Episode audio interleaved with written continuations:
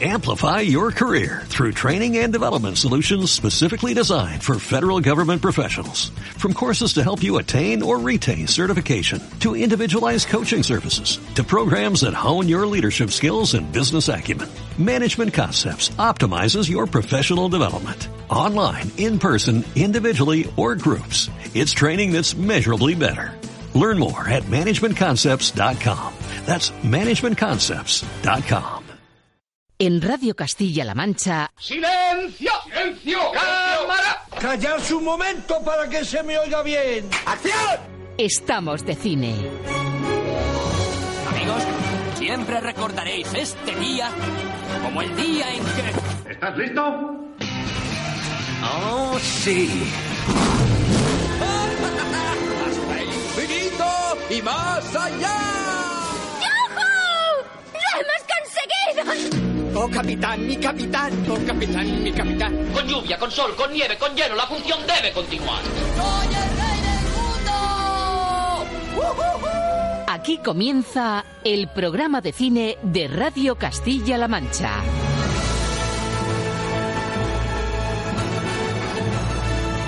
Presenta Roberto Lancha. Hola amigos, muy buenas a todos. ¿Qué tal? ¿Cómo ha ido la semana? Si nos escuchas, si estás ahí, ya sabes que aquí y ahora se alza el telón del rato de cine y de radio que cada semana dedicamos al séptimo arte en la radio de Castilla-La Mancha Media. Ve poniéndote guapo porque te aviso, tenemos reservada una suite nupcial, suite de lujo, para celebrar nuestro capítulo 132. Allí además nos esperan dos tipos de armas tomar. Carlos Iglesias como director y protagonista y alguien conocido y muy querido para este programa. Hola amigos, soy José Mota y mando un saludo muy cordial a los oyentes de Estamos de Cine, de Radio Castilla-La Mancha. Y ya sabéis, como en la radio de uno, en ningún sitio. Pues los dos, Carlos Iglesias y José Mota, rodando en Toledo y estamos de cine en medio del rodaje de Suite Nupcial, que va a llegar a las pantallas previsiblemente a finales de este año 2019. En solo unos minutos vas a poder escuchar en exclusiva lo que estos dos pájaros han contado sobre esta comedia pícara y de enredo hotelero.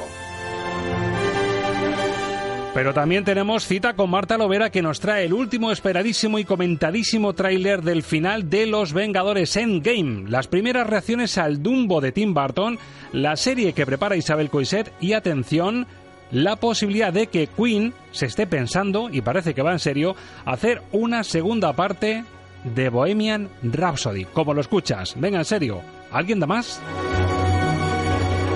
Y a esto le tenemos que añadir, como siempre, el repaso a la cartelera, que hoy, por cierto, vamos a partir en dos.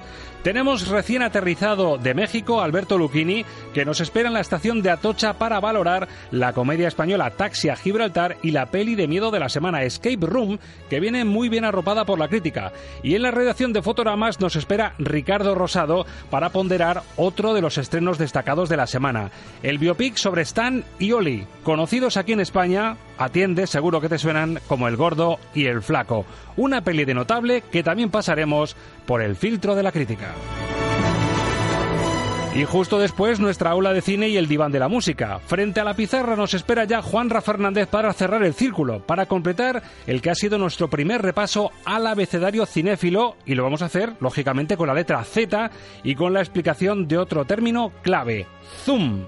Y en la despedida, otro tributo musical que teníamos en cartera y que nos toca desempolvar. Porque la vuelta airosa de Clint Eastwood, con la mula, nos va a permitir repasar las bandas sonoras clave de su filmografía. Ángel Luque nos trae ya, tiene preparado bandeja de plata las magníficas composiciones de Mystic River, Million Dollar Baby, Poder Absoluto o Los Puentes de Madison. Música de lujo para amansar el estrés de la semana y para espantar sombras y fantasmas. Así que qué bueno tenerte aquí, asomado a nuestra sala, para poder compartirlo todo contigo. Gracias por ser y por estar de cine con nosotros. Bienvenido, muy buenos días. Good morning! Rainbows are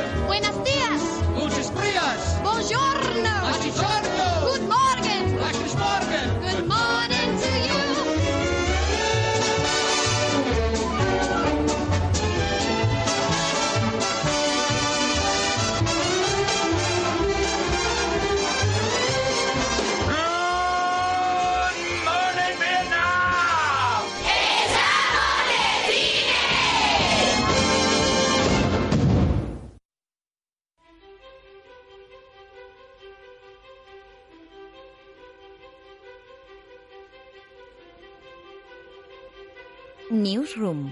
Las noticias más top de la semana con Marta Lovera.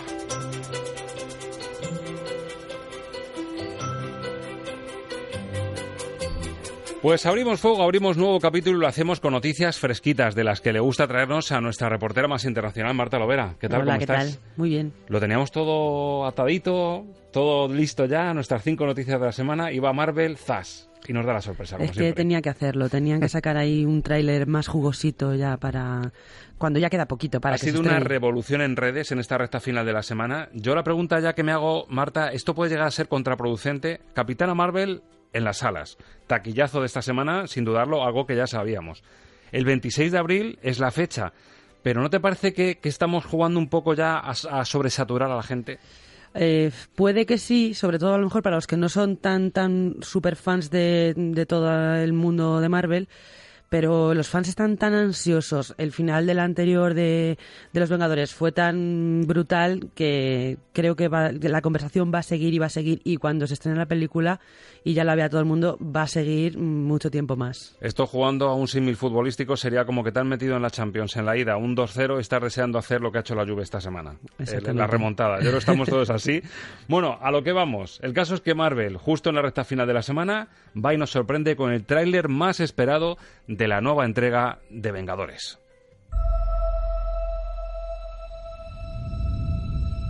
Parece que fue hace mil años. Cuando salí de aquella cueva, me convertí en Iron Man. Y supe que te amaba.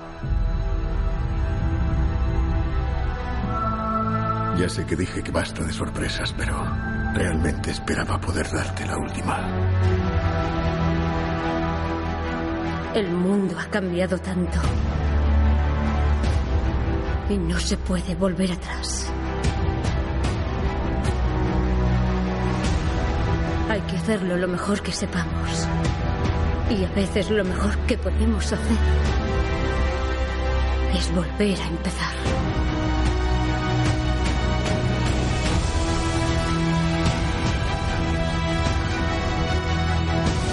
Bueno, volver a empezar como hizo Garci. Es parte del tráiler que ya está dando que hablar en las redes con esas teorías que se multiplican, que se disparan. Sensaciones, Marta, cuéntanos qué se ve, cuéntanos qué se intuye y qué deja ver. A ver, ya nos volvimos locos con el primer tráiler, pero si lo pensamos no nos decía nada y este nos cuenta un poquito más. Eh, comenzamos con un Tony Stark que parece pues eso, rendido, le está mandando un mensaje que suena bastante a despedida a, Pepper Potts. Luego también vemos a varios personajes como Capitán América, Ant-Man, Nebula, Viuda Negra o el mismo Iron Man, lo que nos hace pensar que al final se salva. Eh, preparados para luchar con un uniforme blanco que, como apuntan ya muchos fans por las redes, eh, es un uniforme cuántico que podría dar pistas sobre cómo van a resolver los Vengadores todo lo que ocurrió tras la batalla eh, con Thanos. Y luego otra de las que puede resultar mm, clave también para arreglar pues todo este lío es Capitana Marvel, a la que también vemos al final del tráiler en una escena bastante divertida junto a Thor, que la gente ya los está emparejando directamente por unos segundos, una frase que dice Thor ya los quieren como pareja. Yo creo que a lo mejor eso ya es pasarse Rubia un poco. con rubia, han dicho, pues hacemos Claro, aquí... han dicho que, que pegan y ya, mm, ya está ahí. ¿eh? Madre mía, universo cuántico y movidas espaciotemporales. Como lo También- vea Pumares esto, se ponen las botas, con lo mal que lo lleva lo de los viajes en el tiempo. Pues también hablan precisamente de volver atrás, hablan mucho de eso. En el tráiler también vemos imágenes de anteriores películas, de Capitán América, de Thor. Entonces, mm, también está esa posibilidad. ¿Viajarán en el tiempo y, y evitarán que Thanos la lie parda? Pues habrá que esperar un Yo, poquito Marta, he verlo. crecido y he estudiado periodismo con Carlos Pumares por la noche haciendo especiales sobre Terminator y las paradojas temporales diciendo no puede ser. Si vuelves atrás y cambias tal, se desbarata todo.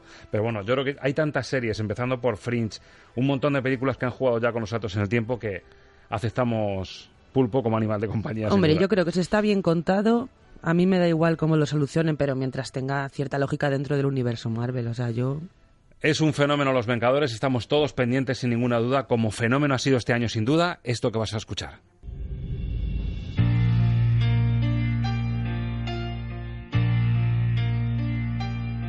Gran concierto. Yo también escribo canciones. Nuestro cantante se pira. Así que necesitaréis uno. Rami Malik encarnando a Freddie Mercury tanto ha gustado, tal fenómeno ha sido que Queen ya se plantea, pues si lo hace Marvel, ¿por qué no va a hacer Queen una secuela de Bohemian Rhapsody? Exitazo de taquilla de la película que parece que tienen convencidos a los integrantes del grupo, que aún queda mucha historia que contar. Claro, acabaron con el Lee Faith y quedaba mucho Queen todavía por delante, que fue uno de los reproches que se le hicieron a la película, Marta. Eh, pues sí, pero a ver, a mí esto de la secuela no me, no me acaba No de convencer. o sea, es verdad que la historia de la película acaba cuando todavía quedaba mucha historia de Queen que contar, pero no sé, yo no sé si son capaces de repetir ese fenómeno que ha tenido la, prim- la primera película de taquilla, de buen recibimiento. No estoy, no estoy muy convencida. En cualquier caso, los rumores sobre esa posible secuela han sonado muchísimo esta semana y, y bueno, veremos a ver si sigue adelante. Queen, desde luego, estará dispuesto a hacer caja porque el éxito ha sido brutal y también lo bien que lo ha hecho Rami Malek. Ya es una película que mm, se va a convertir, digamos, en una de esas que todo el mundo conoce. Pero, insisto, creo que es muy difícil que vuelvan a repetir el éxito que ha tenido, sobre todo cuando en realidad la película tampoco era tan buena. Yo creo que éxitos sí van a tener si hacen segunda parte, pero claro, es que cierran en falso. Eh, el primer cierre lo enfocas todo a que acabó en el Lee Faith, en un concierto histórico maravilloso, pero poquitos años después llegó la gira de la Kind of Magic, el Live Magic, que fue en Wembley de dos horas y pico de duración, no los 20 minutos del Lee Faith. Es decir, material hay, pero claro, tú anuncias la enfermedad de Freddie Mercury, cómo se lo dice al grupo, y parece que el colofón, el final, la despedida fue el Lee Faith. Ese fue el enfoque del guion. Para mí un error, pero bueno, donde dije digo, digo, Diego, haces una segunda parte y todos están contentos. Claro, a mí es que me pasa lo mismo. Desde luego, si no conoces la historia de Queen, parece que Queen acabó justo cuando acabó el Live Aid y se separaron y hasta A mí luego. el disco que más me gusta es justo el de después, el Kind of Magic. Claro, o sea, si no conoces realmente la biografía del grupo, parece que ahí acabó todo y ahora cómo lo van a enfocar. Y si ahora vuelven a reconstruir otros 20 minutos exactos de tal concierto, ya no va a ser sorprendente. Así que no veo yo mm, que sea una gran idea, que, hombre, tendrá éxito y que iremos a verlo al final, sí, pero no creo que se repita de la misma manera que ahora. Para eso queda mucho, pero lo que ya tenemos un poquito más cerca es lo último de Tim Burton con un personaje muy querido por todo el mundo. Vamos a poner la música adecuada.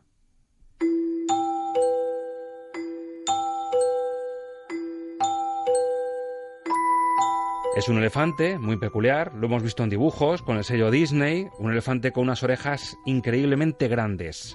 Es la última apuesta de Tim Burton, la película sobre Dumbo, la adaptación de este superclásico de Disney, y parece que tenemos ya las primeras críticas, Marta. Cuéntame si está gustando o no. Pues sí, al parecer estamos ante una gran película porque ha causado muy buena impresión entre los primeros críticos que han podido verla. Según esos primeros comentarios, Dumbo tiene un mensaje muy positivo sobre los derechos de los animales, es muy diferente a la película original de Disney, la de dibujos, y hará llorar a todo el mundo. O sea, preparemos los pañuelos en la sala. Además, también destacan que es una película con una gran calidad a nivel estético y visual. Algunos dicen que es la mejor película de Tim Burton en años. Y eso sí, habrá que esperar muy poquito para comprobarlo, que la estrena el 29 de marzo. Eso sí que me gusta, que estamos ya en el mes en el que va a llegar Dumbo a las pantallas y va a ser un fenómeno que les contaremos aquí en Estamos de Cine. Y atentos también a este proyecto porque la directora Isabel Coiset, la directora de dos peliculones como Mi vida sin mí, La librería o Cosas que nunca te dije, va a dirigir su primera serie de la mano nada más y nada menos que de HBO. Algunos se van a Netflix, Isabel Coiset ha dicho, pues bueno, a otra grande HBO. Le pega más HBO, pega, sí, yo ¿verdad? creo, ¿no? Alternativa. Eh, Sí, la serie se llamará Foodie Love y tendrá ocho capítulos de media hora de duración y nos contará la historia de un grupo de personas que conecta a través de una aplicación para encontrar pareja entre amantes de la gastronomía. Es así como muy específico, Sí. pero bueno, puede estar curioso. Y según la propia Isabel Coiset, la serie une dos de sus pasiones, las historias de amor y la comida. De momento sabemos que el rodaje comienza este año, pero aún no ha trascendido nada sobre el reparto ni una fecha concreta de estreno. Bueno, pues Coiset que sigue con ideas muy originales, hay que tenerla muy en cuenta porque es una mujer con una sensibilidad tanto para dirigir como para guionizar excelente. Y ahora Marta me ha permitido el lujo, que nadie se lo tome a mal, pero me ha permitido el lujo de reservar una suite nupcial. Uy, ¿y eso? Pues porque estamos de película, estamos de rodaje en Toledo. Hombre. Carlos Iglesias, José Mota, nos vamos a la suite nupcial, ¿te vienes? Venga. Pues venga.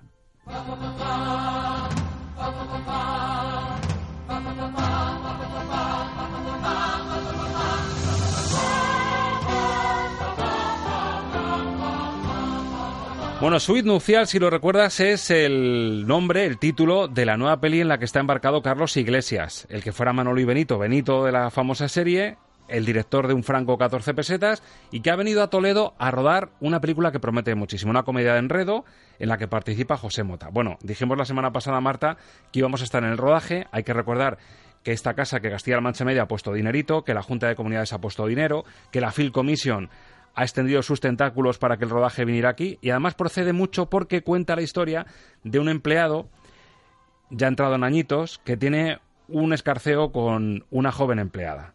Y digamos que el juego morboso, no sabemos si es broma o no, de esa joven empleada es que le dice a que no hay narices de reservar una suite nupcial en un hotel de lujo en Toledo.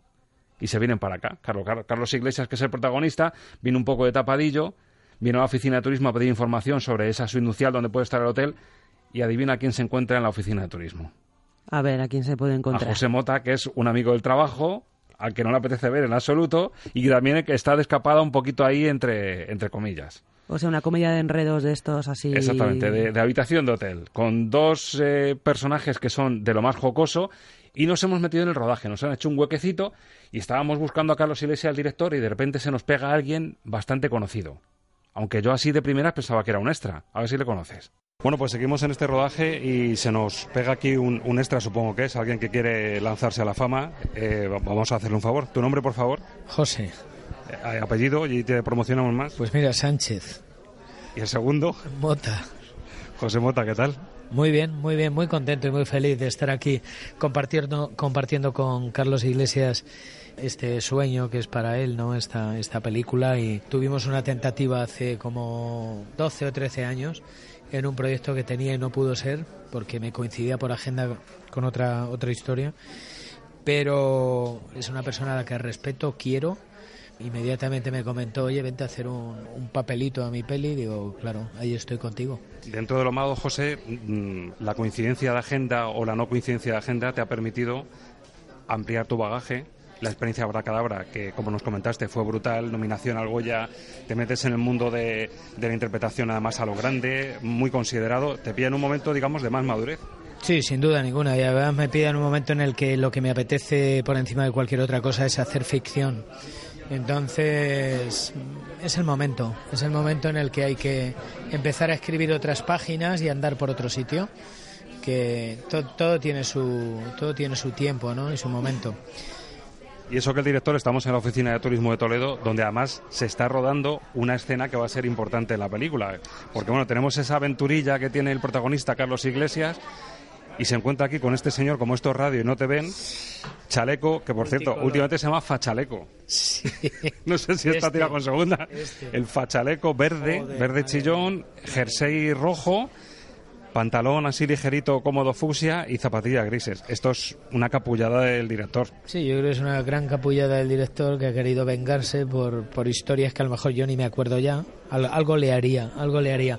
Pero me ha vestido que parezco, yo qué sé, parezco Willy de, la abeja maya.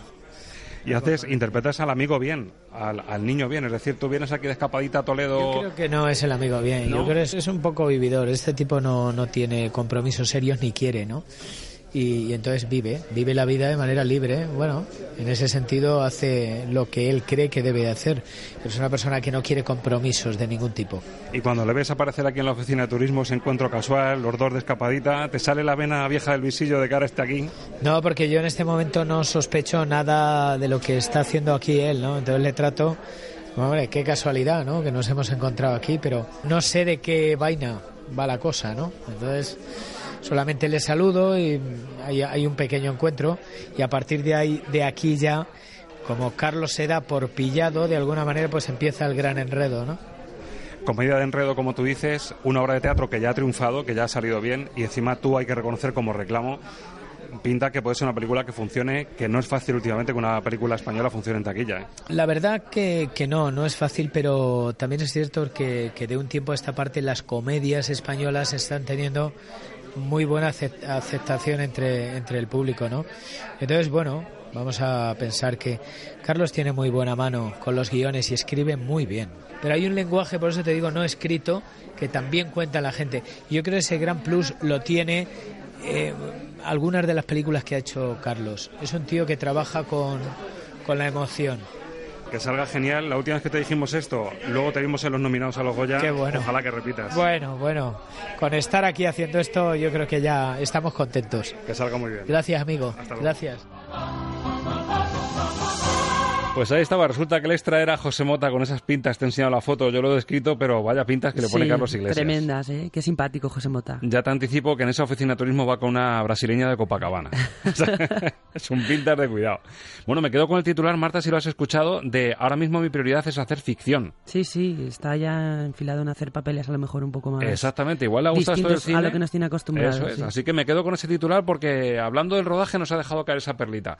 Y bueno, y luego ya sí encontramos al director, a Carlos Iglesias, que estaba encima caracterizado, claro, pues como eh, ese empleado madurito que se va de escapada a echar esa canita al aire a Toledo y le encontramos y además luego irrumpió José Mota, no te pierdas lo que les digo, a ver qué te parece la respuesta. Carlos Iglesias, ¿qué tal? Muy buenas. Hola, ¿qué hay? ¿Qué tal? Lo primero, enhorabuena, cuarta peli. Con lo difícil que es en España sacar un proyecto adelante, cuarta peli, es verdad que han pasado ciertos años, 15 desde un franco 14 pesetas, pero tiene su mérito, ¿eh? Pues sí, ha costado mucho. A mí como media tres años, tres años y medio, cuatro años, ahí estamos. Esta tiene una pintaza estupenda. Primero porque te hemos escuchado que es un guion escrito por ti para teatro que funcionó, con lo cual Sí. sabes que la fórmula funciona. Ahora es llevarlo al cine, cosa que se te da muy bien también. Yo creo que sí, la verdad es que lo que vamos viendo, ya llevamos unos días y lo que vamos viendo funciona muy bien antes de estar montado. Con lo cual yo creo, tengo intuición de que sí, que puede funcionar como, como una comedia estupenda y divertida. Y encima el reclamo del señor Mota, que también cuenta lo suyo, ¿no? Hombre, por supuesto, y algunos amigos que han venido, como Roberto Álvarez, Santiago Segura, en fin. La escena que te hemos visto rodar, eh, le sacas un poco la vena de la vieja al visillo, de ¿qué haces este aquí? Bueno, es que me ha pillado, me ha pillado con las manos en la masa. Yo vengo a Toledo con una churri y resulta que me pillo a un compañero de trabajo, que es lo que menos me apetece que ocurra, ¿no? El que me pillen aquí en Toledo. Oye, ahora que está la cosa del empoderamiento, de la igualdad, hay muchas mujeres que dicen, mira, estamos hartas de ver siempre desnudos de mujeres. Esta que es de enredo y que tú acabas en una inicial, ¿vamos a ver un frontal de Carlos Iglesias o no? De Mota y yo dándonos el pico en una cama, sí, señor. Desnudos completamente. ¿a que Enteritos. Sí, sí, señor. Ese es el reclamo, hay que hacer Ese es el reclamo, eso. ese es el reclamo en este película. Un antes y un después. Vamos. ¿eh? La manera de entender la comedia ¿eh? y el relato. Ay, ay, ay. Carlos, que ojalá vaya todo bien y os veamos en nominaciones y sobre todo taquillazo para empezar. Sí, vamos a empezar por la taquilla y después si llega algún premio, pues mucho mejor. Que un franco sea 100 pesetas. En este caso. Muchísimas gracias, ojalá sea así. Ojalá sea taquillazo, pero garantizado que estas cuatro semanas que van a estar rodaje en Toledo se lo van a pasar, Marta, Está claro. increíbles. Se ve ahí la química y lo, lo bien que se llevan. Eh, ¿Te han abierto un poquito el apetito con ese desnudo frontal de Pues Mota mira, y sería muchachos? interesante de ver. no sé si me gustaría, pero sería interesante lo que tú has dicho, que cambien un poco las cosas y ver ahí más hombres desnudos. Pero mejor que sean sí. otros actores, a lo mejor, ¿no? Bueno, hombre, hay que tampoco empezar hay que ponerse exquisitos. Me gusta lo que ha dicho Mota de va a dar un giro al relato. Por Esto eso, va, por va- eso Va que- a ser un antes y un después. Bueno, pues estaremos muy- pendientes de su inducial. Yo creo que siendo quienes son eh, los que están rodando, puede ser un éxito. Nos alegraríamos muchísimo más teniendo a Toledo como escenario natural. Así que nos lo apuntamos. Su inducial. Creo que la previsión, Marta, es finales de 2019. Así Pues, que ojalá sea una comedia fresquita. que- Estaremos muy atentos y yo creo que va a estar divertida. enganche. Vamos a ver si le parece que tiene buena pinta Alberto Lucchini, que nos espera ya, recién regresado de la Riviera Maya mexicana. A ver si le parece que este proyecto pinta bien o no. Alberto Lucchini, muy buenas. Hola, muy buenas. Bueno, estamos en ambiente casi de película. Te pillamos en Atocha, recién llegado de, de México, de la Riviera Maya, y con la imaginación al poder y ya que esto es radio, ponemos un poquito de vapor, unos silbidos así de locomotora antigua y te vemos haciendo crítica de cine desde una estación. Un episodio que nos tocaba vivir y que está chulo, ¿no? Sí, bueno, y además, y además que de toda la vida el, el subgénero de películas que se desarrollan en trenes siempre ha dado grandísimas obras maestras. O sea que si hay un medio de transporte, además del caballo, que haya funcionado en el cine, ese es el tren, sin duda. Sí, eso además Ángel Luque ya nos ha dicho muchas veces, nuestro experto en bandas sonoras, que le encantan las pelis de, de trenes. Bueno, ¿qué tal la experiencia en México? ¿Vuelves con las pilas cargadas o no? Eh, pues la experiencia de México es un país, bueno, por lo menos la Riviera Maya es una zona absolutamente maravillosa, donde tienen un clima que yo se lo compraba ya. Has estado al borde de quedarte secuestrado allí, ¿no? De, de forzar un Eh, secuestro. Sí, est- estuve a punto de perderme conmigo mismo. Bueno, has escuchado a Carlos Iglesias y a Mota Suite Nucial, que se supone que se estrenará a finales de este año. Eh, ¿Qué te parece? ¿Qué pinta tiene una comedia tan fresquita con el reclamo de Mota y con esa comedia de enredo en, en habitación de hotel? Pues así a priori la cosa tiene muy buena pinta. Primero porque tanto Carlos Iglesias como José Mota me parecen dos tipos muy inteligentes, con un sentido del humor que, que suele funcionar en pantalla. Y segundo porque esto de que amenazan de- del destape, pues promete, ¿no? Ver a José Mota y a Carlos Iglesias. No sé yo si se van a atrever, les tiré un poco de la lengua, no sé si yo si irán tan lejos y está eso recogido en el guion, pero sería un puntazo desde luego. Yo te iba a decir, mirando ya a, la a las pantallas y a lo que llega este fin de semana, porque Alberto Luquini viene de México, pero hizo los deberes antes de irse para ver un, un par de estrenos que llegan justo esta semana, eh, que ojalá le vaya también como le presupongo le va a ir a la gran película de la semana. Lo que pasa que viendo las críticas lo pongo muy entre comillas. De primeras miramos a las salas y hablamos de la comedia española de esta semana, Taxi a Marruecos. Ahí vamos.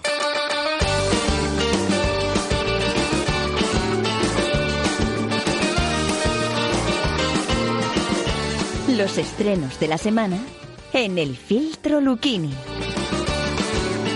Pues vamos a filtrar, como cada semana hablamos eh, de esta película de Alejo Fla, al que conocemos por una sola película, Sexo Fácil, películas tristes, y desde luego el gran reclamo, el gran rey Midas del momento de la comedia española, que es Dani Rovira, le acompaña un transformadísimo Joaquín Furriel, al que vimos en un papel mega intenso en El Árbol de la Sangre, y que aquí es un poco el que, mm, digamos, envuelve a Dani Rovira, que es un taxi cabreado con el mundo, con la vida, y en una situación muy acuciante, para meterse en un tinglado que les lleva, como dice el título, a Gibraltar. ¡Taxi! Bueno, ¿dónde vamos? A Gibraltar. ¿Cómo que a Gibraltar? Sí. Who are you? Soy el doctor Diego Manfredi, abogado. Soy agregado cultural de la Embajada Argentina. Coach matrimonial. Para, para, para, para. ¿Te estás riendo de mí, no? Con el acentito, ¿eh? Paremos acá, genio. ¡Que no me llames genio! ¡No me llames genio! para adelante, por favor. En la cárcel conocí a un tipo, Manchester United. Tú dices taza de té, yo digo capotí. De Queen es la que manda. Manchester tenía un plan. Este es el peñón de Gibraltar. Adentro hay 52 kilómetros de túneles. Su abuelo le contó que en algún lugar había un departamento lleno de oro. El oro tiene que estar lleno. Vamos a entrar como turistas y a llevarnos ese oro. ¿Ese es el plan? Claro. ¿Qué tortazo tiene, Diego?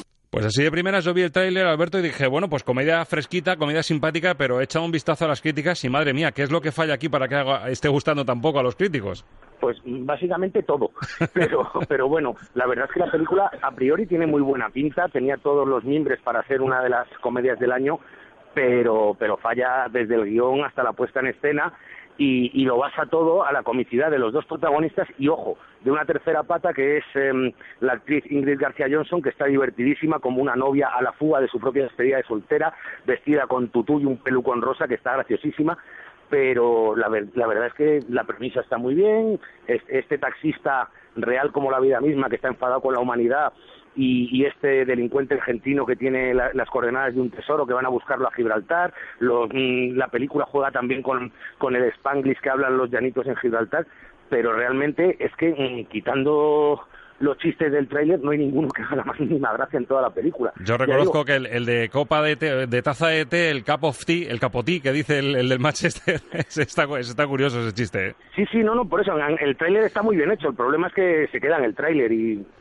y, no, y no hay nada más. Y bueno, pues es una película que yo creo que va a funcionar, pero es una pena porque es otra oportunidad perdida de hacer una buena comedia española. ¿Llegas al peloto negro que le pone Francisco Marinero en Metrópoli en tu revista o eres un poquito más, más no, indulgente? por- no, porque como vengo de México, vengo, vengo de buen rollo y le voy a, le voy a poner media estrella. Media, y aquí como, como tenemos la media en Estamos de Cine te viene genial para no poner el peloto negro.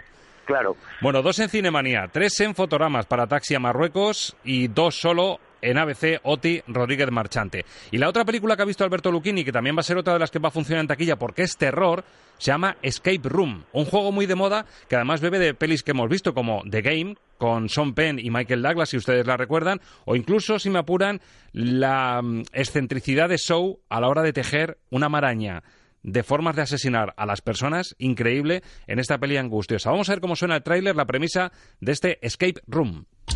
Quieres controlar tu vida. Pero la vida no es un experimento científico. No puedes contener tu mundo eternamente. Intenta hacer una cosa que te asuste durante el descanso, ¿vale? Sí. Esto sirve como vale de entrada Para menos escape rooms. Sé el primero en escapar de nuestra mejor experiencia de inmersión y gana un millón de dólares. Bueno, ¿cuándo empieza el juego? Creo que esto es el escape room. Deberíamos buscar pistas. ¿Qué tenemos que buscar? Todo lo que parezca un puzzle o una clave. Parece un dial de horno. Eso parece real. Sí que empieza a hacer calor. Disculpe, ¿podrían darnos nuestra pista ya, por favor? Esto es siniestro, ¿qué te pasas?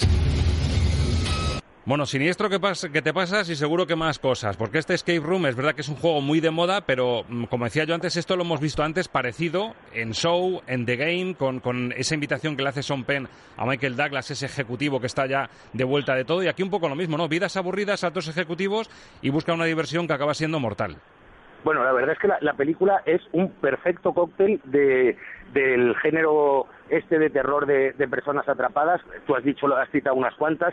Yo también me viene a la memoria una película española que no, no fue muy vista, que fue La habitación de Fermat, que, Sí. que, tam- que también eh, toma elementos de ahí. Bueno, no sé si toma elementos de ahí, no sé si la han visto, pero vamos, en cualquier caso lo que es es una mezcla estupenda de todas estas películas y, y la verdad es que pues funciona, funciona porque crea la tensión que quiere crear, eh, los aficionados al género van a disfrutar porque mm, da miedo en algunos momentos, tiene ciertas concesiones al gore, es, la película está bien rodada, lo que pasa es que claro, originalidad cero y aportar no aporta nada. Ahora, eso sí, va a ser el taquillazo de la semana, sin duda, y de hecho en Estados Unidos ha funcionado también que ya están rodando la segunda parte. Madre mía, eso te iba a decir yo porque había escuchado, me sonaba que había otra otra ya en curso y es que están rodando la segunda, ya saben que va a ser otro otro pelotazo, ¿no? No, no, ya, ha sido un pelotazo ya porque en Estados Unidos ya estaba estrenada y va por encima de los 150 millones de dólares, ¿eh? Pues aquí vamos a ir por la misma línea. No somos, eh, no clavamos lo de Estados Unidos, pero seguro que con lo que hay en pantalla esta semana va a funcionar muy bien. Sí, Notas para además es un género que funciona muy bien. Exacto. Yo te iba a decir, según el tráiler, ¿no se pasan un poquito de rosca al final con, con esto de la originalidad? ¿No, ¿No van demasiado más allá? No, la, ver- la verdad es que originalidad, ya digo, hay, hay muy poca.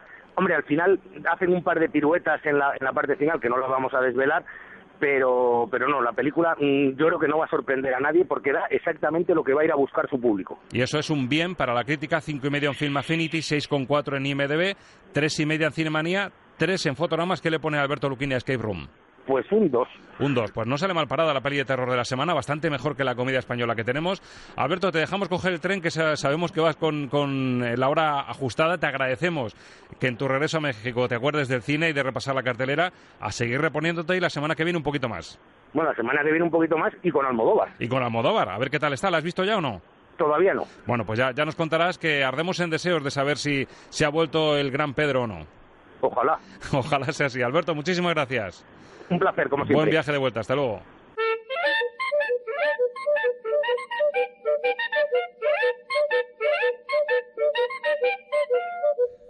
Pues sí, claro que les sonará a muchos de ustedes esta música que a algunos les va a retrotraer a su más tierna infancia, a otros quizá ni les suene esto que está sonando, pero desde luego son muchos recuerdos los que giran en torno al biopic, la adaptación al cine de una de las etapas de la vida de Stanley y Ollie. Aquí en España fueron El Gordo y El Flaco.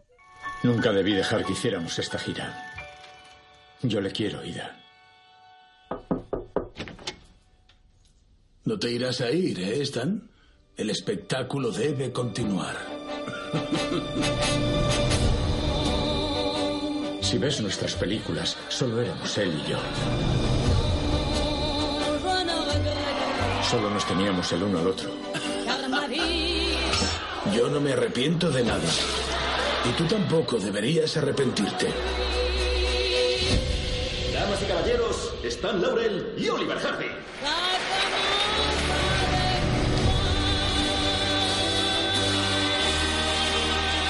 Nos voy a echar de menos. Y tú también.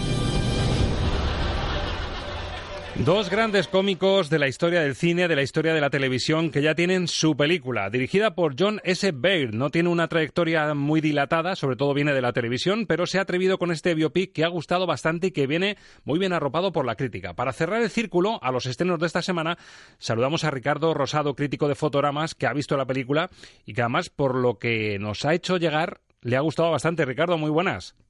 Buenas, Roberto, ¿cómo estás? Pues Sí, bienvenido a Estamos de, gusta, ¿eh? bienvenido a Estamos de Cine. Bueno, ese sonido del principio, la verdad es que esto retrotrae a una infancia muy tierna y, y verlos en pantalla pues siempre da gusto, ¿no? Hombre, era, yo creo que era necesario ya. Si se ha hecho, se ha hecho biopic de todo el mundo, estos dos tenían que estar en la pantalla grande ahora mismo.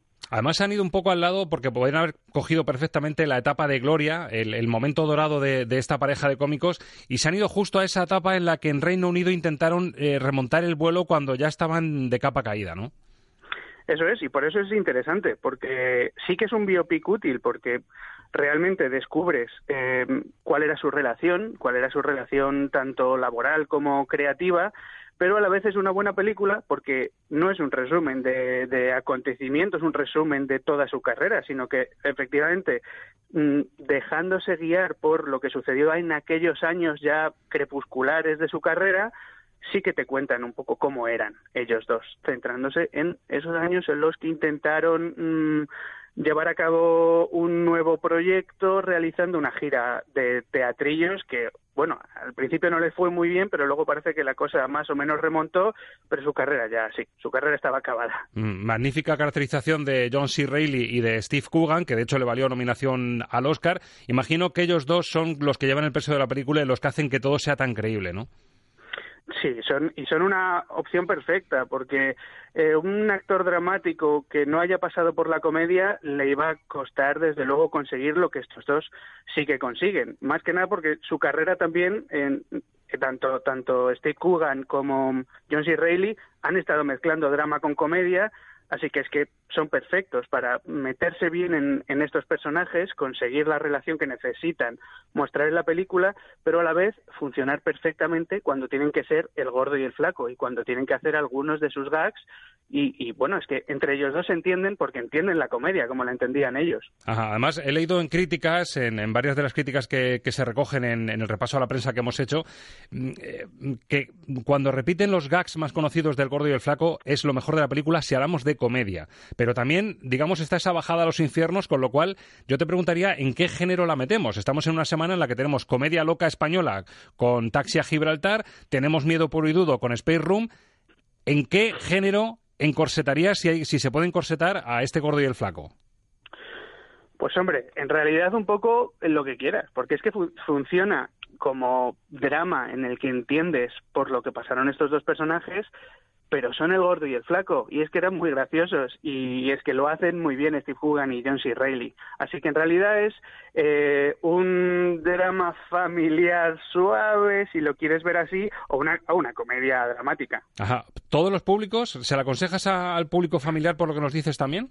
Hombre, por supuesto, más que nada porque además los que tengan menos edad van a salir a lo mejor picadillos con descubrir quiénes eran estos dos y todo el que termine viendo obras del gordo y el flaco al salir de ver la película le están dando razón a, la necesidad de existencia de esta película. Sí, de cabeza al YouTube, ¿no? Para muchos cuando vean la película. Eh, pero, de cabeza, ¿eh? Según llegues a casa, porque además tienes cortos ahí para, para aburrir. Bueno, pues es la, es la recomendación después de ver, por supuesto, animarse a ir a las salas a ver Stanley Anoli, El Gordo y el Flaco.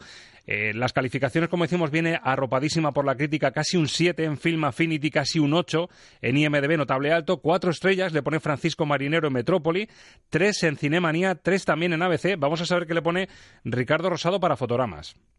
Pues cuatro estrellas. Cuatro estrellas. cuatro estrellas y ya te digo, a buscar películas de estos dos y a pasarlo bien. Pues con esa recomendación cerramos el repaso a la cartelera. Ricardo, te agradezco muchísimo tu presencia en Estamos de Cine, que nos vuelvas a prestar tu criterio después de escucharte puntuar a Capitana Marvel y seguiremos en contacto hablando de cine, que es lo que más nos gusta. Pues un placer. Hasta la próxima, Ricardo. Hasta la próxima.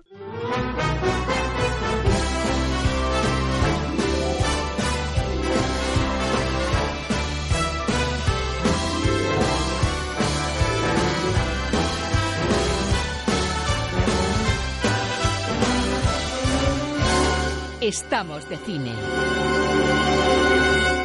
Con Roberto Lancha. Y ahora un poquito de silencio, amigos. Estamos en el cambio de clases, lógico, venimos de este ratito de ocio, pero hay que guardar silencio porque llega el profe. Tenemos que seguir aprendiendo cine.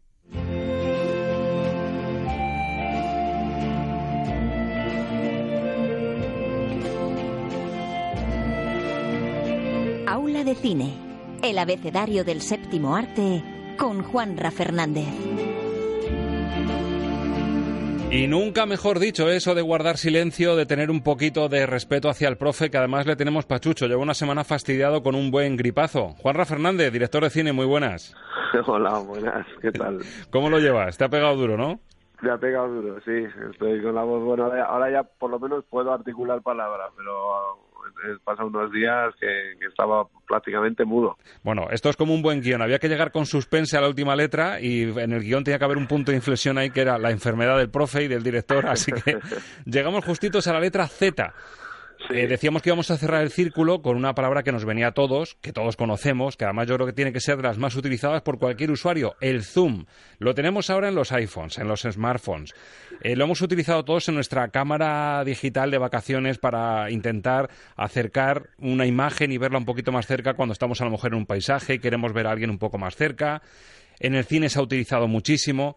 Pero bueno, el zoom en el cine es otra cosa. Yo antes de hacer un zoom precisamente para que nos expliques el término que tú quieres acotar hoy, que es el plano zoom, más que el zoom este casero que todos conocemos, eh, ¿qué diferencia hay entre el zoom que conocemos los usuarios de tener tu handycam, tu, tu cámara de mano, al zoom que se utiliza en el cine, el, zoom más habitual en el cine, Juanra?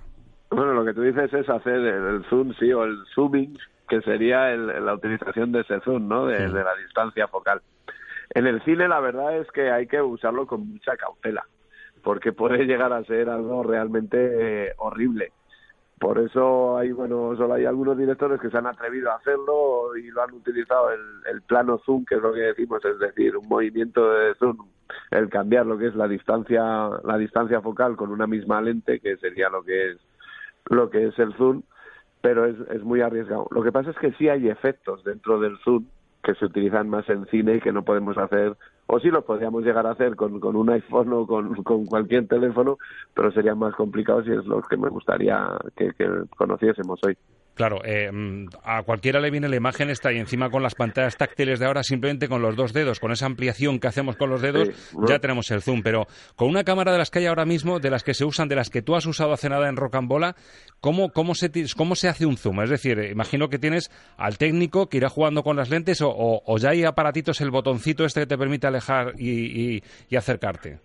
Claro, yo por ejemplo en Rocambola no utilizo el zoom para nada, o sea, nosotros utilizamos distancias, o sea, lentes con, con una distancia focal fija, porque son, bueno, la calidad fotográfica de esas, de esas cámaras es superior a lo que nos puede aportar el zoom. El zoom sería tener en una misma lente todas esas distancias focales, es decir, que nos puede ir desde un 50 a un 200. Entonces es bien fácil, simplemente con girar la cámara, pues igual que lo hacemos en cualquier cámara de, de fotos, sería lo mismo, ¿no? Nos acerca o nos, o nos aleja de, de la imagen. Pero claro, eh, ten en cuenta que, que es no sé, no sé que podamos utilizar las lentes que utilizaba, por ejemplo, Kubrick en Barry Lyndon, que él sí utiliza mucho, mucho ahí el zoom para acercarse, en vez de hacer el traveling, que es lo que hacemos nosotros en cine, normalmente el efecto zoom, es decir, el acercamiento o alejamiento se hace con un traveling, con el movimiento de la cámara. Y el zoom es exactamente lo mismo, pero sin mover la cámara. Lo que movemos es la distancia focal. Claro que esto fue muy, muy setentero, ¿no, Juanra? En los 70 hubo una fiebre absoluta por, por el tema del zoom y, claro, ahora cuando se ven esas películas, incluso Tarantino cuando hace esos guiños a los 70 también se atreve con zooms un poco agresivos. Sí, Tarantino lo hace y muchas películas que se han hecho después cuando queremos hacer, por ejemplo en Godfellas, bueno, en uno, uno de los nuestros, pues el momento es en el que aparece en el que aparece Robert De Niro que se le acerca al zoom así buscándolo entre entre el público que hay en esa sala de, de baile, pues eso es muy años 70, y eso es el zoom ese que, que se hacía, ¿no? Que yo creo que es cuando, cuando más se empezó a utilizar, y ahora lo que dices tú, Tarantino muchas veces lo hace para acercarse a al personaje, o no lo sé, el bueno, el feo y el malo, cuando se nos acerca de repente a ese primer, primerísimo primer plano de la cara, ¿no? De alguien con un zoom pero ya te digo que es que en ese caso el, el plano zoom es, es muy complicado. Sí es verdad que hay otros que lo han utilizado con maestría, por ejemplo, eh, el, el contrazoom o el zoom, el dolly zoom, perdón, que, que utiliza en vértigo, pues ese se ha utilizado mucho, pero es es jugar con el zoom al mismo tiempo que un movimiento de traveling, es decir,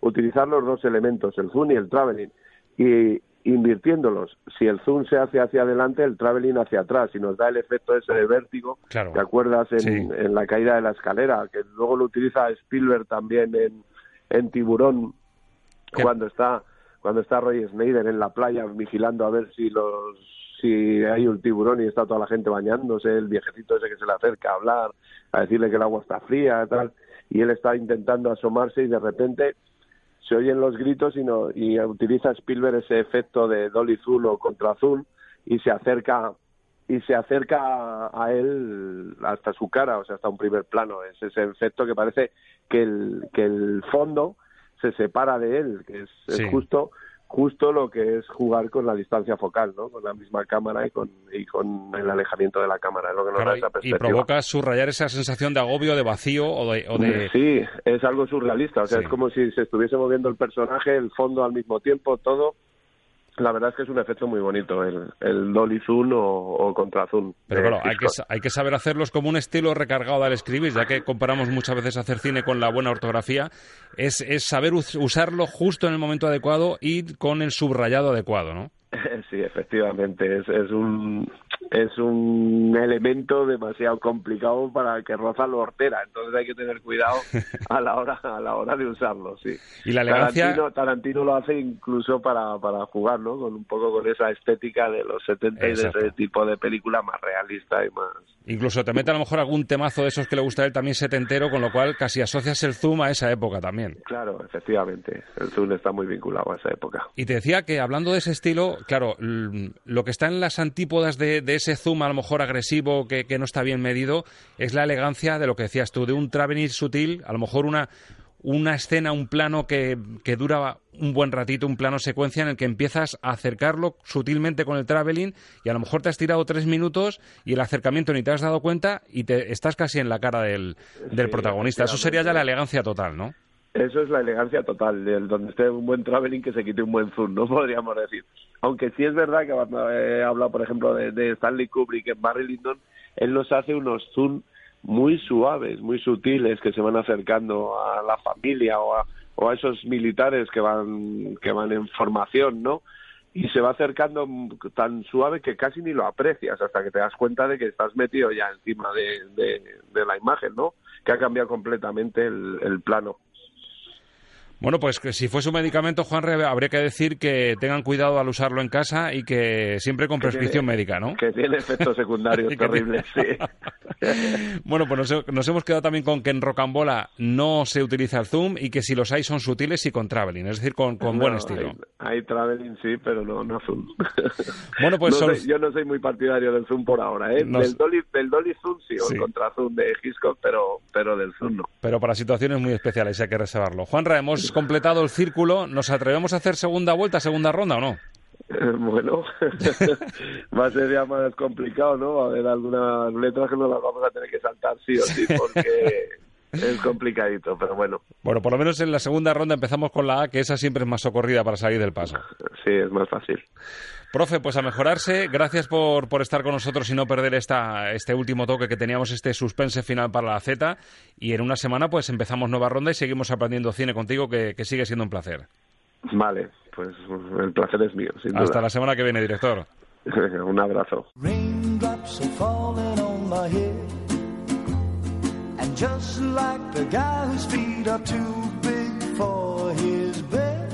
¿Nos oyes?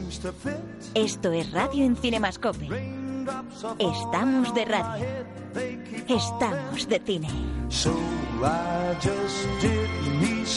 Y estamos viviendo, al fin y al cabo, estamos viviendo otro nuevo programa, cabalgando por la vida, escuchando buena música. Vamos a, a veces a caballo, a veces en bicicleta, como nos invita a pensar y a soñar esta canción, a veces en transportes futuristas, pero si hablamos de música, siempre lo hacemos con Ángel Luque. Ángel, muy buenas. Muy buenas, Roberto. Nos falta las lluvias sobre nuestra cabeza, eso sí, ¿eh? Un poquito de lluvia estaría Un poquito de lluvia estaría, muy bien. Fenomenal. Bueno, llegamos a un momento muy especial. Otro tributo. Eh, disfrutábamos el otro día de ese tributo merecidísimo y vitalista a Stanley Donen. Y esta vez llega el tributo a otro grande, Clint Eastwood. Le tenemos bordeando ya en mayo, ya se coloca al borde de los años de los 90 años, Ángel, y era el momento de Clint Eastwood. Hay que decir que hace más de un año, un poquito más de un año, estuvimos a punto de disfrutar de justo este especial, pero la mala calidad de su última película, eh, bastante bien chequeada por Alberto Lucchini, ese tren a París 3 y 17, que fue una película de fenestrada, pues digamos que nos hizo bajarnos un poquito del carro y decir, no es el momento de rendir tributo a Clint Eastwood. Además, eso demuestra que confiamos mucho en Clint Eastwood, porque sabíamos que nos iba a dar otra oportunidad de poder homenajearle como Dios manda, bien hecho, y parece que esta vez sí, este es el momento, ¿no? Llega el momento de ponderar no solo la valía como director de Clint Eastwood, sino también como compositor, que es una de las sorpresas que nos va a dejar este especial Clint Eastwood. Dos nombres importantísimos, un poco a lo Michael Landon. Uno es el del propio Clint Eastwood y otro nombre a apuntarnos es el de Lenny Niehaus. Porque van a ser un poco uno como compositor, un poco a lo amenaba o Michael Landon, como decíamos, y luego otro compositor de referencia que le ha acompañado. Mm, yo creo que el titular, Ángel, sería, por hacer un anticipo, cómo la sobriedad puede dotar de emotividad o de la emotividad que siempre ha buscado Eastwood a sus películas sobrias pero muy emotivas. Sí, además que el, amigo Liam Neeson es, un compositor que esencialmente y fundamentalmente ha trabajado para Clint Eastwood, es decir, em, casi se lo apropió para él. Y de hecho es que Eastwood es tan amante de la música que no solo es un buen instrumentista, no solo se lanza a la composición, sino que con Liam Neos lo que hace es mm, incorporarle como alguien, como antiguamente se hacía esto que lo hemos explicado aquí muchas veces, ser alguien de tu plantilla, es decir, era su compositor, pero para él, o sea, Liam Neos no, no ha trabajado en, otras, en otros ámbitos y eso le ha dado el carácter especial que tiene de por sí el propio cine de, de Eastwood, que es un cine bastante especial, ¿no? Y para muestra, la primera película con la que empezamos y que ha colocado en el número uno Ángel Luque. Año 2003, posiblemente, y yo creo que hasta que me incluiría entre ellos, la mejor película de Clint Eastwood, o por lo menos a mí la que me dejó mm, absolutamente tocado. Y a mí me, me dejó, me deja, es una película que me deja fulminado. Si te vuelves a asomar a ella, mm, pederastia de fondo, recuerdos de infancia, y año 2003, que yo creo que no era una temática que todavía estuviese tan presente, por desgracia, en la sociedad como ahora. Sí, bueno, y sobre todo a mí lo que me deja muy impactado de esta película es, es el final, son las conclusiones, ¿no? el, sentido de lo que es ser inocente, lo que es ser culpable cargar con la culpabilidad siendo inocente, el sentido de ser eh, culpable que tenemos a nivel social, el estereotipo del culpable. ¿Quién es, víctima, quién es verdugo? Es que eso es una de las cosas que en el cine de Eastwood siempre está. Te deja, si es una de las grandes películas, te deja siempre noqueado, deja siempre pensando, dándole vueltas, te abre muchos debates. Es un cine que no deja impasible de ninguna manera, ¿no? Si no se lo han imaginado, hablamos de Mystic River, año 2003, en la dirección Clint Eastwood, en la composición de la banda sonora el propio Eastwood. El reparto colosal. De hecho, se inflaron a premios a Oscars Sean Penn, Tim Robbins, Kevin Bacon, Lawrence Fishburne, Mystic River y esta música compuesta por Eastwood para una película sórdida, difícil, pero desde luego increíble. La quería muchísimo. Cuando por la noche nos sentábamos en la cocina, sentía que éramos las dos únicas personas sobre la Tierra olvidados por todos, rechazados. Y lo que me está empezando a joder, Dave, es que ni siquiera puedo llorar por ella. Era mi niña y ni siquiera puedo llorar por ella.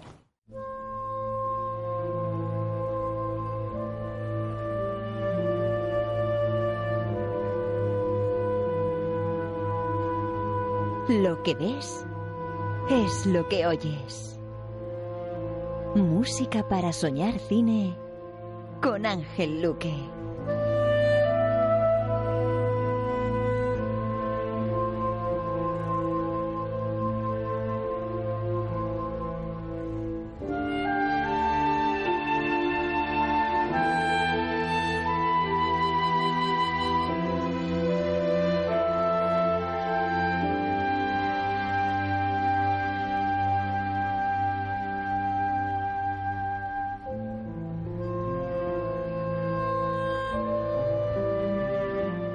¿Qué música le pones a una historia de viejos amigos que ya en su infancia tuvieron un momento muy duro que vivir y que en su madurez tienen que vivir la muerte de la hija de uno de ellos, de solo 19 años? ¿Cómo se mezcla, cómo se funde, se fusiona el pasado con el presente? Una historia sórdida, durísima. Si eres padre ya mm, lo ves con, con mayor sugestión todavía. Creo música le pones a esto. Eastwood hace lo que hace con su cine. Sobriedad, su gestión, es decir, te cala, pero desde la sencillez. No vamos a encontrar nada grandilocuente en esta sección. No, no vamos a encontrar el sonido típico de las bandas sonoras eh, que nos transportan eh, a un mundo de fantasía. En este, caso, en este caso nos va a transportar a un mundo de sentimientos y de desgarro, ¿no? De un desgarro absoluto musical. Porque, como decíamos, es que los guiones de las películas de Eastwood, este está basado en una novela, eh, siempre son historias que no están en un límite simplemente eh, bueno, de equilibrio, por decirlo así, sino nos van a arrastrar a llevar nuestro pensamiento y nuestros sentimientos a los límites que muchas veces no somos capaces de llegar y eso yo creo que son las cosas grandes del cine de Eastwood, ¿no? Nos lleva a lo fronterizo del, del ser humano y de nuestra moral y de muchas cosas, ¿no? En las bandas sonoras, eh, Eastwood, fíjate, Eastwood es un gran, gran amante de la música jazz y de hecho eh, Liam News es un músico de jazz.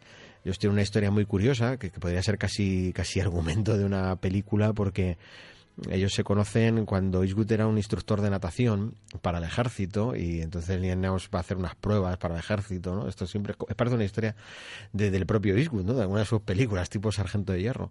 Y, se conocen allí, pero mm, bueno, eh, simplemente ellos eh, entablan la amistad por el gusto por la música y a partir de ahí eh, su vida se separa, Eastwood ya se dedica un poquito más a la actuación, entra en el cine y este compositor, Liam, se incorpora a un grupo de música jazz. Y uno de los arreglistas con lo que trabajaba Eastwood al principio, en sus primeras películas, que son bastante irregulares, eh, los inicios de Eastwood, pues realmente eh, comienza a trabajar de una manera que hace que Eastwood y Liam Naus se encuentren por el tema del jazz al principio y a partir de ella le dice, no, tú y yo vamos a colaborar siempre y vamos a hacerlo, ¿no?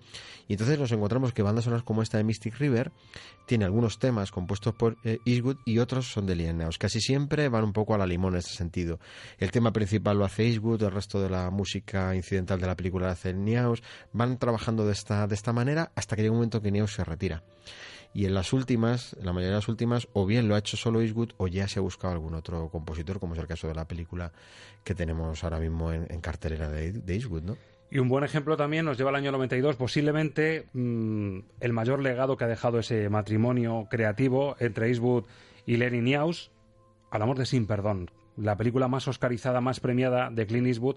Yo tengo una asignatura pendiente con esta película porque todavía no he llegado hacer el visionado en el que realmente me cala. Y reconozco la grandeza de la película. Nunca me ha pillado en el momento de decir, me quito el sombrero esta vez ante sin perdón. Yo creo, Roberto, que la clave está en intentar no ver un western en esa película porque como vaya uno buscando el western, va buscando ese estereotipo, eh, ya te descuadra. Y al descuadrarte ya no entras en el sentido de la película. Yo por lo menos lo intenté ver así, porque la primera vez que la vi la película estuve a punto de salirme del cine. Yo lo confieso.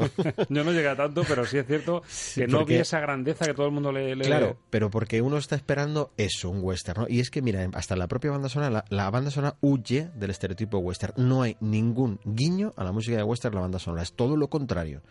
Es es, llevarlo a una época concreta, pero es una historia que puede haber pasado en, ahora mismo en cualquier ciudad importante del siglo XXI. Igualmente, o sea, él lo lleva a ese contexto porque en cierta medida él quiere jugar un poco con lo que ha sido su historia, ¿no? Con el spaghetti western. Quiere llevarlo a ese terreno para hacer una cosa totalmente de controversia, es decir, totalmente diferente. Yo creo que eso, si no se juega con ello, no se entiende bien. Vamos a comprobarlo. Western crepuscular, como se dijo en su día, sin perdón, año 92. Matar a un hombre es algo muy duro. Le quitas todo lo que tiene. Y todo lo que podría tener. Sí. Ellos se lo han buscado. Todos nos lo hemos buscado.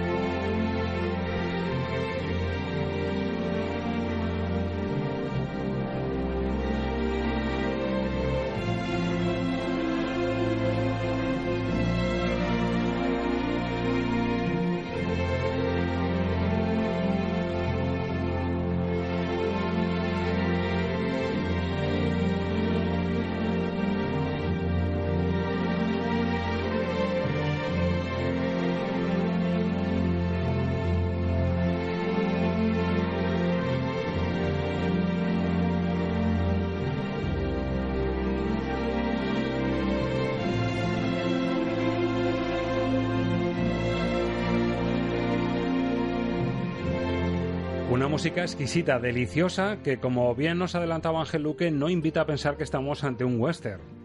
Peliculón, eso sí, con Clint Eastwood, Jim Hackman, Morgan Freeman, Richard Harris, muchos de ellos en su momento dulce, en su momento dorado, el propio Eastwood. Yo creo que como director, como compositor, como actor, eh, tocó el cielo aquí con, con, la película y con esta banda sonora que, como dices tú, sorprende porque se sale del estereotipo del western. Sí, quería jugar precisamente a eso, a que el espectador rompiera un poco con la, con la idea de lo que era un western. O sea, mm, no sé, esto, si lo comparamos con bandas sonoras que pueden ser contemporáneas relativamente, como la de Silverado, por ejemplo, de nuestro amigo Bruce Brownton, pues eh, Silverado es un homenaje a la gran música de western, es un homenaje a lo de Elmer Bernstein en Los Siete Magníficos, es, un homenaje totalmente diferente, ¿no? Esto se acerca más a, la idea, por ejemplo, de cosas como Solo ante el peligro, tiene una canción como High Noon, que iba más hacia los sentimientos, que iba a distanciarse un poquito, a dar una clase, un estilismo diferente a lo que se estaba haciendo. Y eso Eastwood lo sabe hacer muy bien, porque a él le gusta ser diferencial en este, en este sentido. O sea, yo creo que que lo que el ejercicio que hace Eastwood y que lo lleva también en la música de su banda sonora es completamente, diferente, está fuera, es totalmente independiente en, cuanto a estilo. Entonces él no va buscando ninguna música que brille, ninguna música que nos haga cabalgar. No es esto, porque la película no es así, además la película es bastante oscura, la película no tiene nada que ver con, todo eso. Entonces, de nuevo nos encontramos el intimismo como una de las claves, ¿no? O sea, Eastwood que es un tipo que da esa, esa imagen de tan duro, ¿no? En todo, en todo momento. Sin embargo, es que sus películas y sus bandas sonoras son un derroche de sensibilidad absoluta. Es ese contraste, ¿no? De, que, a él le gusta mucho jugar y Liam Neos le captó esto desde el principio. ¿no? es lo mismo componer una música para una película de pistoleros con grandes paisajes del oeste que componer música para una película que indaga en el alma, en lo que se cuece, haciendo chup chup en la ética de un pistolero. Que yo creo que es lo que, lo que lo que aportó sin perdón y por eso tú decías que no hay que verla como un western. Yo es el consejo, ¿eh? porque si no yo tampoco sé si hubiera sido capaz de, llegar a entender esta, esta película, ¿no? De todas formas, eh, también nuestra, nuestra capacidad de entender el cine hace que, como hemos visto muchas cosas después de, de Sin Perdón ya muy diferentes en el cine, quizá en su época también era un poco incomprendida por lo novedosa, ¿no? Yo creo que ahora, vista con el tiempo, gana, gana muchos enteros, gana muchos enteros. Salto a 2004. Yo aquí tendría el dilema serio de elegir entre Mystic River y esto que nos viene ahora. Película de Clint Eastwood también, claro. Música y composición también del propio Clint Eastwood. Una maravillosa Hilary Swank. Una película de boxeo con mujer como protagonista. Además, mira, venimos de un ambiente muy de la mujer protagonista. 2004 ha llovido mucho y sin embargo aquí ya colocó a una mujer cuyo sueño era ser una gran boxeadora en Million Dollar Baby. Compuso él también, como decimos, y esta es la joya que logró componer desde esa sobriedad que está rodeando a todas sus composiciones para esta película también desoladora que empieza siendo de boxeo y acaba siendo un debate sobre la eutanasia. El problema es que solo me siento bien con esto. Si soy demasiado mayor ya no me queda nada. Espera un momento, espera. Te enseñaré unas cuantas cosas y te buscaremos un entrenador. No, lo siento. ¿Te crees en situación de negociar? Sí, señor. Porque sé que si usted me entrena bien, seré la campeona. He visto cómo me mira. Sí, me das pena. No diga eso. No diga eso si no es cierto. Quiero un entrenador. No quiero caridad, ni tampoco quiero favores.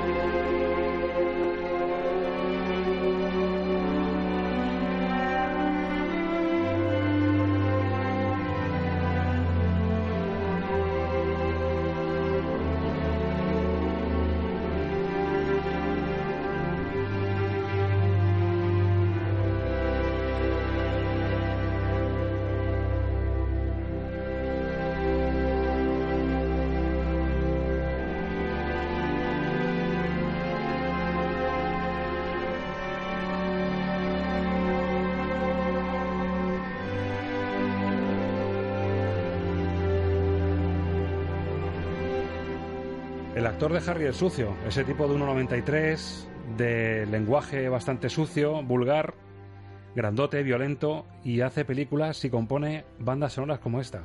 La magia del cine, el contraste ¿no? de este tipo llamado Clint Eastwood que fue capaz de regalarnos una película como Million Dollar Baby, 2004, este rasgado de guitarra que define la banda sonora. Sí, le gusta ese toquecito, ¿eh? ese toquecito así a lo Carter Barber, sí, sí, ese, estilo le, le, gusta. Igual te mezcla, te empieza con jazz, blues, te mm. deja también caer el country un poquito. Pero porque esto además representa un poquito esa profundidad de la vida americana, ¿no? Porque eh, fíjate, además es que es, que es muy curioso.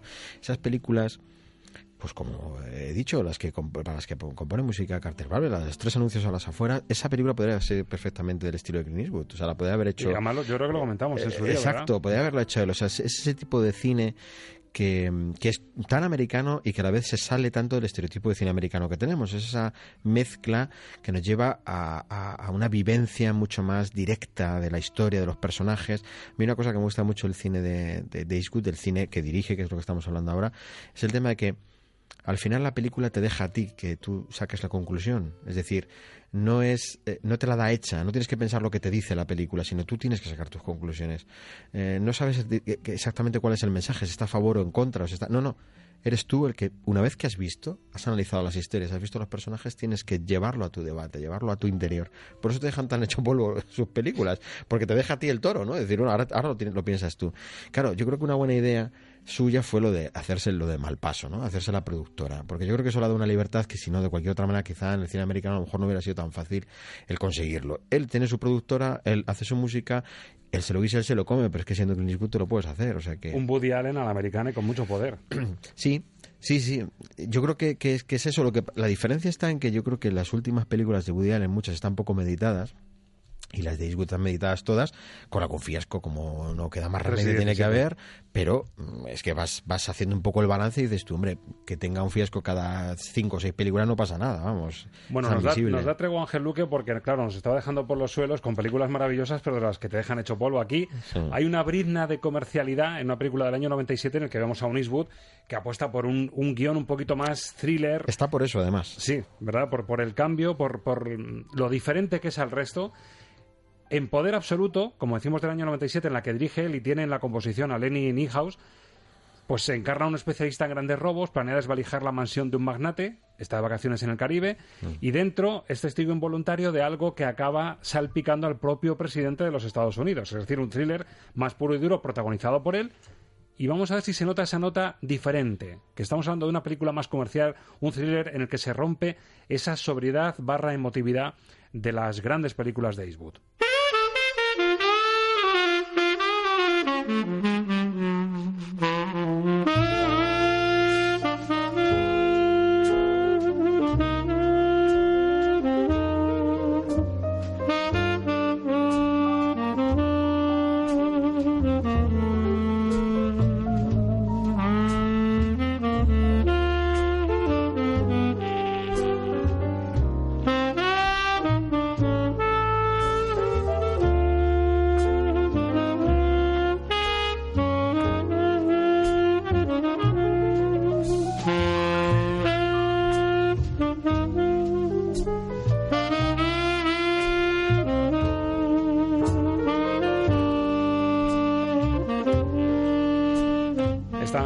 De Ya puede llover fuera, chimenea, un buen whisky, añejo escocés de la tierra de Marnofler y que te echen lo que quiera, pero, pero este, este saxo de fondo podrías vivir dentro, como digo yo muchas veces. Yo te imagino un whisky así con hielo. No, la verdad es que no. queda, muy cinematográfico. claro. Le, tenía que preguntar a, Juan Rafael Fernández, al cineasta, qué se hace en los casos en los que se bebe tanto whisky en las películas. Creo que hacían algo como con té. Sí, sí, sí. El colorcito te, da ese color, ¿verdad? Ese color miel, pero claro, no te puedes meter esos lingotazos de whisky. pero esta canción invita a lingotazos de whisky. Invita, invita, invita a eso. Y está precisamente porque eh, este es podríamos decir que es el, verdadero estilo o el, mundo del que viene el compositor, Nine House. O sea, él viene de aquí, viene de estas formas y ese es el estilo que más le gusta al propio Eastwood. Lo que pasa es que su cine no llama a esto, es decir, no, no es este el estilo. Cuando Eastwood ha hecho películas más eh, línea blockbuster, más línea buscando algo más comercial, que son las que normalmente le salen peor, pues sí que ha intentado que sus bandas sonoras sean, o sí que esas bandas sonoras han dado más pie, mejor dicho, a que esto sea así, este sea el estilo musical, que le queda maravilloso esto a las, a, las bandas sonoras y que tenemos que agradecer a gente como Alex North o el Bernstein que se atrevieron a hacerlo, porque durante mucho tiempo nadie se atrevía a poner esto en el cine, curiosamente, ¿eh? es curioso, pero nadie se atrevía a hacerlo, ¿no? Y entonces, eh, bueno, muchos de los autores que vienen del jazz eh, después se incorporan al mundo del cine porque se buscaba gente que introdujera esto. ¿Cuál es uno de los problemas? Y le pasa a esta película, es que a veces que la aplicación del, jazz al cine, si no está bien hecha, queda como un añadido, es decir, queda, queda mucho mejor si es diegética, es decir, si está saliendo del aparato de radio del coche, si está en el tocadiscos mientras te estás tomando ese whisky con hielo, queda mejor la excusa, ahí. Tienes la excusa. Claro, cuando no es así, es incidental, el jazz no siempre encaja del todo bien, no es fácil de meter en el cine. Bueno, en estas películas más o menos quedaba bien, pero no son de las bandas sonoras que realmente mejor funcionaban. Sin embargo, el tema a mí me parece lo más bonito que hay. Sobriedad, emotividad y el colofón. El tema final, que saben ustedes siempre es el, el, más llamativo, el más colorido o el más importante, por decirlo así. Nos ponemos romanticones para acabar. Mucho. Yo si tenía la asignatura pendiente Sin Perdón, con los puentes de Madison ni te cuento. ¿La tienes pendiente como asignatura? Pendiente que me guste. Ah, sí, ¿no te gusta? No me gustan los puentes de Madison. Ah, no. No. Y yo creo que tiene mucho que ver, aquí me voy a buscar muchos enemigos, pero bueno, hay que ser sincero, estamos en Estamos de aquí sinceridad. Meryl Streep no me acaba de, tocar la cera. Ahí. Mm. Y en el papel de mujer, de ama de casa, en, el condado de Madison, en Iowa, retirado, que llega ese, ese, fotógrafo seductor del National Geographic, como es Clint Eastwood en la película, como ella no me convence, no me enamoro de ella. y en los puentes de Madison te tienes que enamorar de Meryl Streep. Bueno, pues para que no te veas tan solo, yo te voy a decir que yo estoy de acuerdo contigo. Sí. Porque Meryl Streep hace de Meryl Streep en la película. no de mujer, de madre de casa que está... sí, no, no, y aparte de eso, es que hace de Meryl Streep. Quiero decir, es que ella, su gesto, su forma es, igual en esa que en muchas otras películas. Pero a mí me parece que el guion es maravilloso, me parece que la historia es magnífica, que es, es esa, esa parte de Eastwood donde nos... Porque es como uno... Él va haciendo como homenajes a las diferentes emociones y sentimientos, ¿no? Este es el gran homenaje al amor que tiene Eastwood, a un amor imposible, a un amor que no se puede llegar a dar, pero que es el auténtico, el verdadero, o sea, pero las circunstancias, las condiciones, todo hace que no se pueda, que no se pueda dar y nos refleja una historia de amor tan bien contada, no ese momento tan tan tan maravilloso que suena la música que vamos a escuchar ahora, ¿no? Cuando él toca la cadenita que cuelga del, del retrovisor, ¿no? Para que sepa que está pensando en ella y que siempre se va a acordar de ella y gira hacia otra calle eso es, vamos, a mí me parece, vamos. Una gran historia. ¿Qué música le puso? Esta vez no es composición 100% de Eastwood, sino que vuelve a estar Lenny Niehaus hmm. y le compuso a los puentes de Madison esta belleza.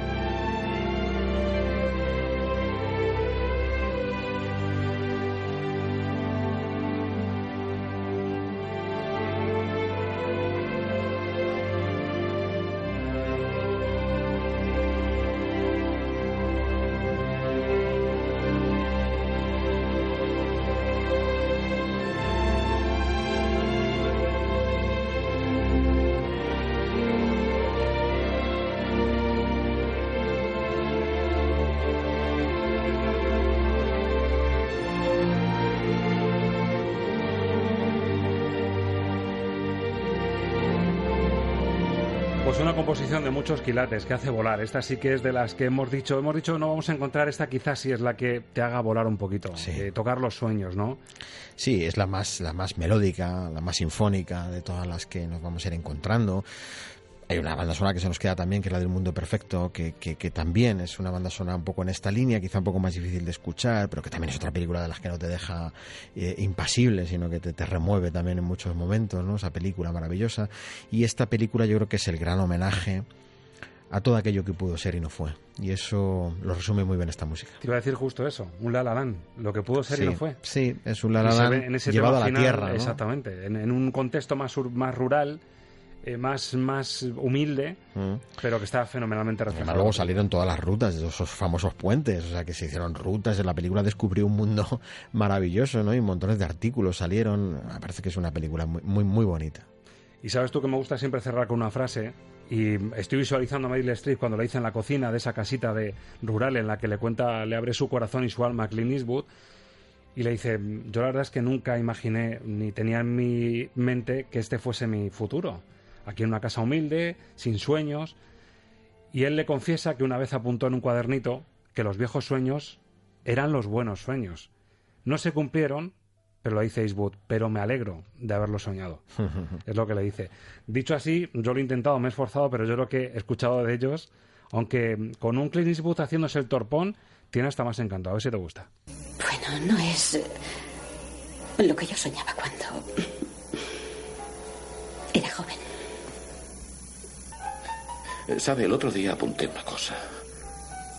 Lo hago a menudo cuando estoy en la carretera. Más o menos venía a decir, los viejos sueños eran buenos sueños.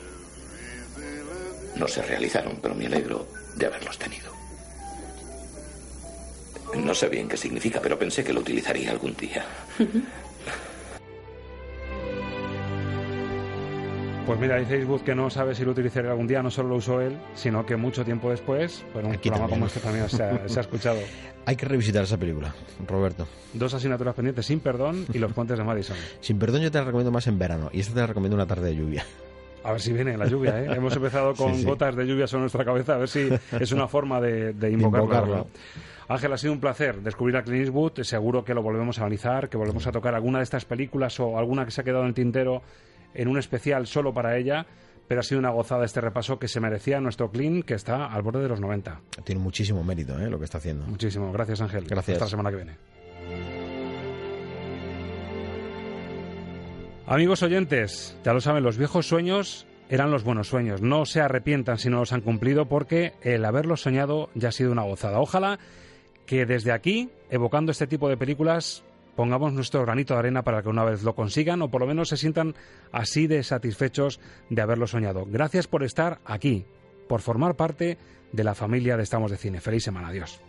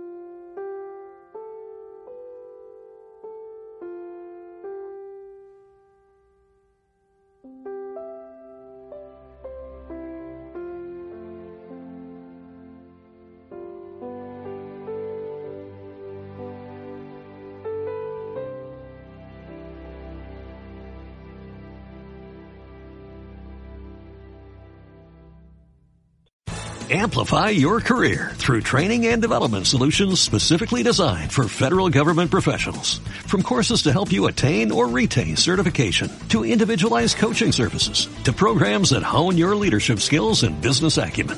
Management Concepts optimizes your professional development. Online, in person, individually, or groups. It's training that's measurably better.